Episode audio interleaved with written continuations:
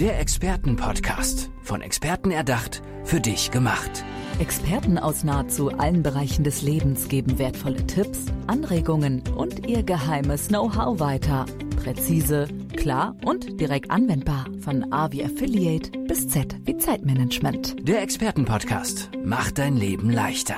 Seid ihr noch so verliebt wie am ersten Tag? Seid ihr überhaupt verliebt? Ich wünsche es euch, denn verliebt zu sein ist ein unheimlich schönes Gefühl und über dieses Gefühl spreche ich jetzt mit Gabriele Kapp. Hallo Gabriele, schön, dass du da bist. Ja, wunderbar. Schön, dass ich da sein kann, Johanna. Ihr hört eine neue Folge vom Experten-Podcast. Wir sprechen über Liebe, über Verliebtsein, über Familie, aber auch über eine gesunde Partnerschaft. Denn das hast du dir zur Aufgabe gemacht, ja, die Liebe wieder neu zu erwecken. Kann man das so sagen? Ja, neu zu erwecken und ein völlig anderes Bewusstsein auch darüber zu entwickeln. Erzähl uns davon, liebe Gabriele. Ja, das äh, wird viele Menschen betreffen und meistens ist es so, man wird Expertin in einem Be Gebiet, wo man einfach selber schlechte Erfahrungen gemacht hat, daraus gelernt hat.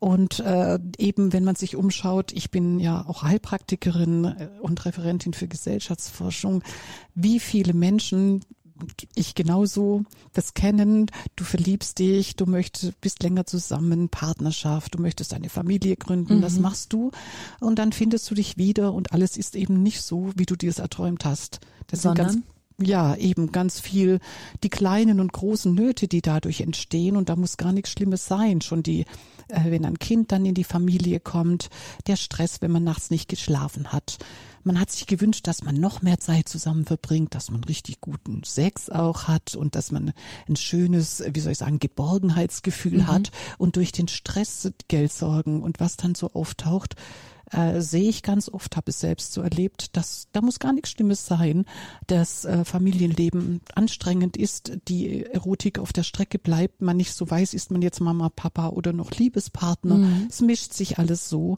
und dann auch oft Verletzungen sind, Missverständnisse, Konflikte und man weiß ja, dann ist man eben nicht mehr so offen mit Hingabe, mit Erotik, wo mhm. man dachte, das wird noch inniger und es mhm. wird noch schöner. War ja früher auch so. Genau, Aha. ja und dann machen sich Frustrationen Aggression oder eben auch äh, Aggression breit. Wir wissen, wie viel Gewalt es auch in Beziehungen mhm. gibt. Und das muss nicht so sein, natürlich. Und das habe ich lange Jahre äh, beschäftigt, wie man das ändern kann, weil ich es überall sehe, bei welchen, die wirklich, die sich lieben, die sich gern haben und wirklich wollen mhm. und den Weg nicht finden. Das heißt, du hast quasi im privaten Umfeld angefangen, Freunde, Familie zu durchschauen, dir zu überlegen, hm, und auch aus deiner persönlichen Erfahrung dann heraus, dass das eigentlich anders, schöner, ohne Schmerzen, sondern mit viel, viel Liebe viel leichter es ist zu leben, wiederzuleben. Es war tatsächlich ein bisschen anders, denn wenn man sich umschaut, findet man es kaum. Es hm. gibt kaum Beziehungen, wo du sagen würdest, Mensch, genauso möchte ich das. Vor allem deshalb, was wir sehen an den Beziehungen, ist in der Öffentlichkeit hm. oder bei Feiern oder so. Da zeigst du nicht, wie die Nöte sind. Aber da ich 25 Jahre als Heilpraktikerin tätig bin, habe ich natürlich Kontakt mit dem, was hinter den Haustüren und in den Schlafzimmern wirklich ist. Mhm. Und das ist ehrlich gesagt erschreckend. Weil ich dachte natürlich, ich habe halt Pech gehabt mit meinem Partner, ich bin halt in einer schwierigen Familie aufgewachsen oder so. Und dann siehst du, dass es fast allen so geht, dass sie irgendeinen Schmerz haben, irgendeine Verletzung. Oder wenn ich frage, ja, ist alles in Ordnung mit der Beziehung oder so, das gehört ja zum ganzheitlichen dazu. Äh, wie ist es denn mit dem Liebesleben? Oh, fragen Sie doch nicht, wir sind 25 Jahre verheiratet, was soll da schon noch sein? Als wäre es eine Entschuldigung. Ja, ne? und so, und so, wo ich denke, meine Güte, wir werden heute 90, ja. Mhm. Wie, wie soll das denn sein? Und man lebt halt so ein Leben, aber der Frustration wird immer größer größer. Und dann fängt man an, bei anderen rumzumachen, weil so diese Frustration oft nach außen zu kompensieren. Mhm. Man kriegt, bricht irgendwelche Nachbarschaftsstreits vom Zaun. Man mhm. ist also die Leute, wo die nicht erfüllt sind in ihrer Familie oder in der Beziehung. Und meistens ist man das eine oder das andere, aber ganz oft beides nicht. Mhm. Ja, man fühlt sich mhm. nicht sicher. Man ist aber auch nicht wirklich erfüllt im Liebesleben. Ja, und das kommt natürlich im Business jeden Tag an. Wir gehen dann arbeiten und nehmen den Frust mit. Mhm. Ja. Und dann spricht man ja nie drüber. Wann denn? Ja. Also von daher ja klar, mit dem so Chef spricht man jetzt in den seltensten Fällen Auch nicht mit den ähm, Kollegen. Sexleben. auch nicht mit den Kollegen. Da ist man oft in Konkurrenz oder möchte einfach wenigstens, dass die einen mögen und nicht auch noch denken, dass man irgendwie gescheitert ist. Das Mhm. ist schade, dass die Menschen denken, sie sind gescheitert. Mhm. Wie hilfst du jetzt diesen Menschen? Ich hatte tatsächlich großes Glück, denn in der Situation befand ich mich und nicht nur einmal Mhm. Scheidung, Trennung, sondern gleich äh, zweimal und denkst, sag mal, wie kann das sein? Beim zweiten Mal tut man sich noch schwerer und denkt, Mensch, man wollte doch alles besser machen. Mhm. Man hat sich bemüht, man Setzt hat sich gelesen. unter Druck. Genau. Und ähm, da ist mir eine Forschung begegnet, die äh, nicht auf den Universitäten ist, sondern von einer ähm, Forscherin, die heißt Dr. Heide Göttner-Abendroth und sie hat Gesellschaften erforscht aus der, ich nenne es das goldene Zeitalter. Das aus der Jungsteinzeit. Und wir denken ja immer, meine Güte, Steinzeit, da waren die Leute primitiv und die Gesellschaft wird ja immer besser und Stufentheorie nennt man das, Mhm. ja. Und wir sind jetzt die Besten und wir kennen uns am besten aus und wir sind modern. Und festgestellt, in der äh, Jungsteinzeit äh, bis dahin haben sich die Menschen ganz anders vergesellschaftet. Ja, und das ist das Glücksgeheimnis aus dem goldenen Mhm. Zeitalter, denn sie haben tatsächlich äh, die Familie verne sind vernetzt geblieben, haben sich nicht getrennt, wenn sie einen Liebespartner hatten und Kinder äh, eben nicht nur auf das Paar, äh, also zwei Leute, die ein Kind betreuen oder eine Großfamilie, wo aber immer die Schwestern und Brüder praktisch wegheiraten. Also unser Modell, das ist ungefähr, wenn man von einem Schiff ähm, dass man kennt, dass seine Heimat ist, auf ein anderes Schiff geht und mal alles von außen anschaut. Man nennt das disruptiv, einfach Mhm. auf die eigene Gesellschaftsstruktur zu schauen und haben äh, also machen das so, dass die Familie, die Verwandten als Familie zusammenbleiben, den Namen behalten alle, Männer und Frauen, die Kinder von den Frauen da reingeboren werden. Und die Liebespartnerschaft zwischen diesen ganzen Verwandtschaftsfamilien, so nenne ich das, äh, stattfindet. Also wir haben Gartenfamilien. Dazu, also man fragt dann hinterher erstmal, Mensch, stimmt, unser System ist ja darauf aufgebaut, dass wir als Gatten zusammengehen, als Liebespartner. In den letzten paar tausend Jahren hat die Frau ihren Namen gewechselt und damit auch die Identität und die der Kinder. Mhm. Also die Geburtslinie spielt keine Rolle, gar keine. Dabei ist es eine riesen Verbindungslinie, Kraftlinie. Mhm. Und wenn man Schwestern und Brüder eben nicht spaltet, sondern belässt und die Freundschaften und die Liebespartnerschaft dazu nimmt, aber nicht als Hauptbeziehungsding, sondern demokratische Beziehungen, wo die anderen Beziehungen noch trotzdem so viel wert sind, wie sie wert waren, dann hat man natürlich ein breites Familiennetz. Die Liebespartnerschaft ist natürlich entlastet und die ja, und man hat nicht Sorgen oder solche Dinge, sondern kann als Liebespaar sich einfach verliebt sein wie am ersten Tag. Jetzt, äh, das, das klingt alles total logisch, aber gib uns bitte mal ein Beispiel aus deiner Praxis. Wie sieht das genau aus? Was erzählst du deinem Paar, was vor dir sitzt? Mann, Frau, Frau, Ja. Frau, Mann, Mann, die Ja. mit ihren Problemen und Sorgen da sitzen, irgendwie alles wieder in den Griff bekommen wollen. Äh, Wie reagieren die dann auch darauf und, und Mhm. Also- wie arbeitest du mit denen? Es ist tatsächlich so, wie wir es kennen. Jungs werden häufig dazu erzogen, äh, dass sie eben Probleme also selbst zu lösen haben und nicht rumfragen, sonst sind sie nicht die Leute, die es im Griff haben. Also eine Rollenzuweisung. Es kommen vor allem Frauen, die frustriert sind, äh, oft mit anderen Dingen. Und äh, die sind oft sehr erstaunt äh, zu merken, Mensch, mein Bedürfnis ist ja gar nicht unbedingt, dass mein Mann mehr Zeit hat, das ist das meiste, oder dass man, äh, sondern sie merken, Mensch, ich kann mich ein bisschen entlasten mit der Familie, indem ich Menschen einbinde, die ich sowieso befreundet bin und toll finde, nach dem wie eine Schwester, wie einen Cousin und da das breiter aufbauen. Das heißt, ich schaffe mir mehr Raum für meine Liebespartnerschaft. Und das muss man nicht unbedingt den Partner einbeziehen, sondern es reicht schon, wenn man im Bewusstsein sich verändert. Dadurch verändert sich schon mal der Anspruch.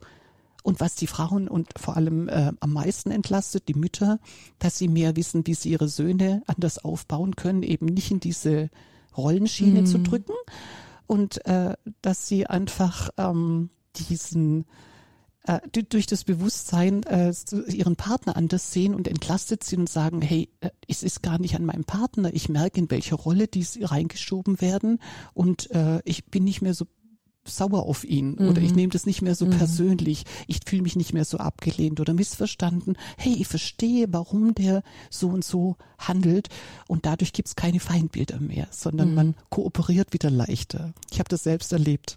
Ich war bei einer Beratung in dieser Art. Ich habe ja Tools auch, wie ich das äh, dann mache mit den Leuten. Bewusstsein, was will deine Seele wirklich? Nicht nur, was will dein Kopf und was hast du gedacht, was du möchtest. Da kommen ganz andere Dinge raus. Und dann geht man nach Hause und plötzlich erfüllt einem der Partner das, was man sich so lange gewünscht hat. Der ist plötzlich schon drei Stunden früher zu Hause und sagt, du, wollen wir nicht mal wieder schön essen gehen? Die Kinder sind bei der Oma, ich habe sie schon abgegeben. Und so beginnt es ganz langsam der Wandel in kleinen Schritten durch diese Idee, die man noch hat.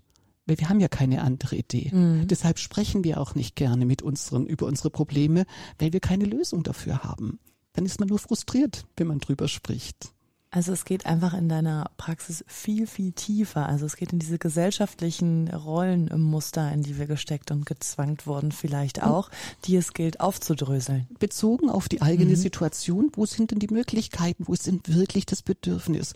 Man, man denkt nicht dahin. Also es ist ja ein Unterschied, ob du denkst, die Welt ist eine Scheibe oder ob du denkst, sie bietet viel mehr Möglichkeiten, weil sie eben eine Kugel ist, ja. Und so erweitert sich das Bewusstsein. Das ist komplett neu. Es ist ein neues Paradigma, das Möglichkeiten bietet für die, die das wollen. Und für die, die Bo Botschaft ist, die werden das jetzt auch verstehen. Sie werden merken, Mensch, stimmt, ich habe das schon immer irgendwie gespürt. Das muss irgendwie anders sein. Und das äh, erlebe ich regelmäßig, ja. Wie sind denn die Momente, ähm, wenn da dieser Aha-Moment oder wenn du merkst, ah, da tut sich gerade irgendwie was und wird dir da Dankbarkeit entgegengebracht oder Ja, das erlebe ich auch so, muss ich sagen, schon lange als Heilpraktikerin, eben 25 Jahre. Aber diese Dimension nach dem Studium über diese Gesellschaftsforschung, was ich da umsetzen konnte, ist einfach grandios. Man, man, ja, es ist einfach schön zu erleben, dass Menschen sich entspannen.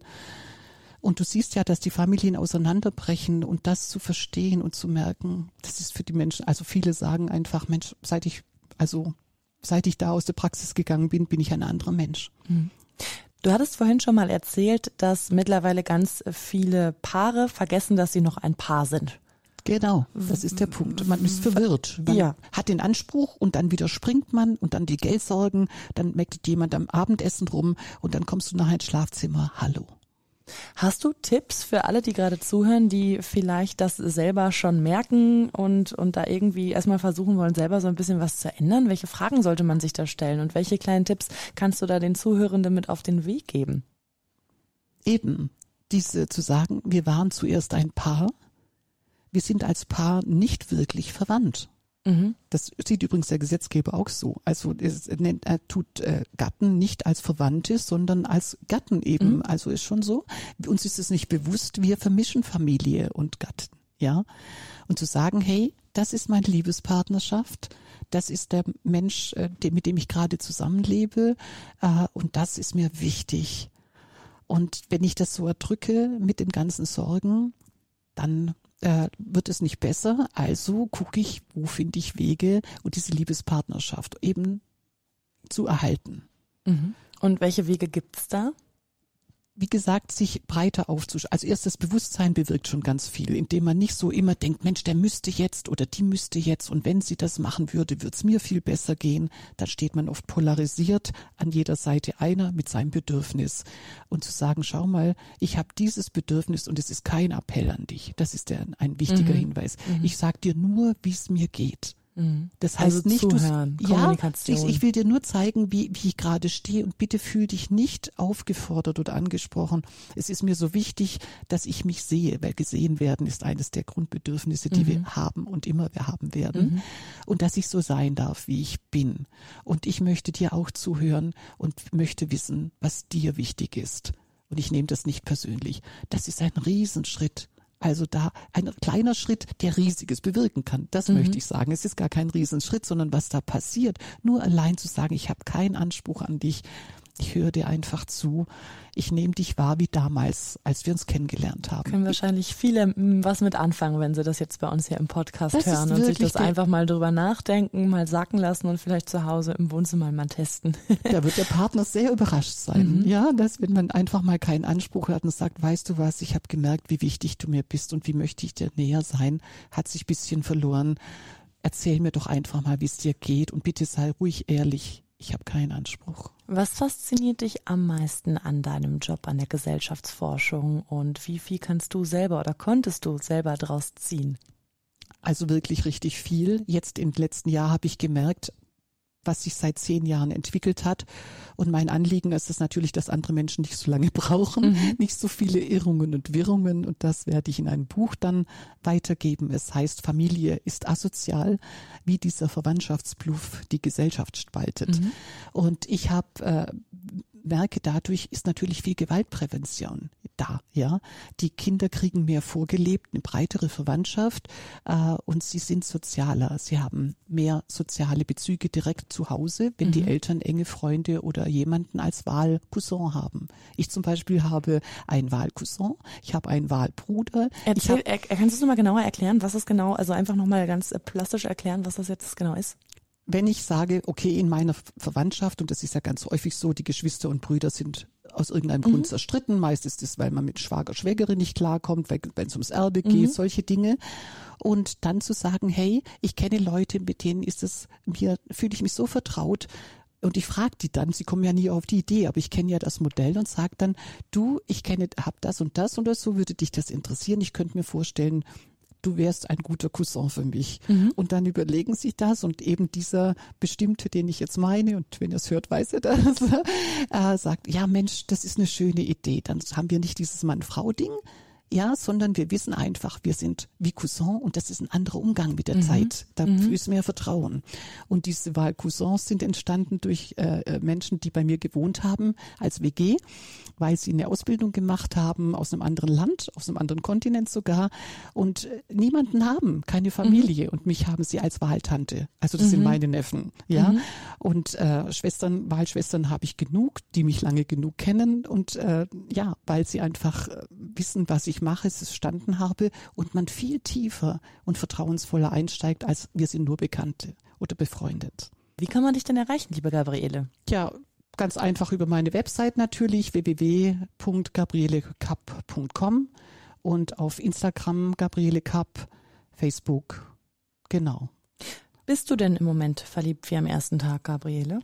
Ich bin tatsächlich verliebt ins Leben und äh, nicht direkt in einen Mann. Ja, nicht direkt in einen Mann, weil, weil sich mein Leben viel mehr entzer also ent, ent, äh, wie es fixiert hat, sondern die Liebe ist überall. Also von daher äh, ist es jetzt kein bestimmter Mann, das Leben selber und viele äh, viele wunderbare, erfüllende Bez Liebesbeziehungen, die keine erotischen Beziehungen sind. So ist der Stand aktuell bei mir. Verliebt in das Leben ist Gabriele Kapp. Schön, dass du zu Gast warst bei uns im Expertenpodcast. Es war wunderbar. Vielen Dank, liebe Johanna. Der Expertenpodcast. Von Experten erdacht, für dich gemacht. Wertvolle Tipps, Anregungen und ihr geheimes Know-how. Präzise, klar und direkt anwendbar. Der Expertenpodcast macht dein Leben leichter.